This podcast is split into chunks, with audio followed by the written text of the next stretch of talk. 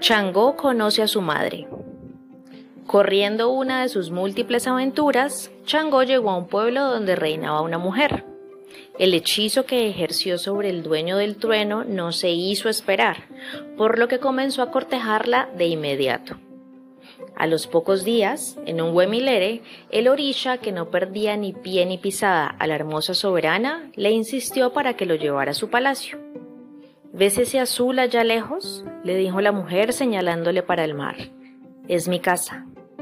Changó accedió a acompañarla y ambos caminaron hasta la playa donde la mujer lo invitó a montar en su bote. Comenzó a remar y la embarcación se alejó rápidamente de la orilla. Ya no se ve la costa, dijo Changó algo asustado. Ella se tiró al agua y una enorme ola viró el bote. Changó, desesperado, se aferraba a la embarcación mientras profería gritos de terror.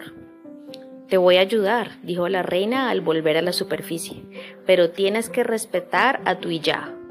Iyá significa madre. Yo no sabía que usted era mi madre, respondió Changó. Cofia de Nuilla. Obatalá te trajo al mundo, pero yo fui quien te crió dijo Yemayá, la hermosa reina que Changó no había podido identificar.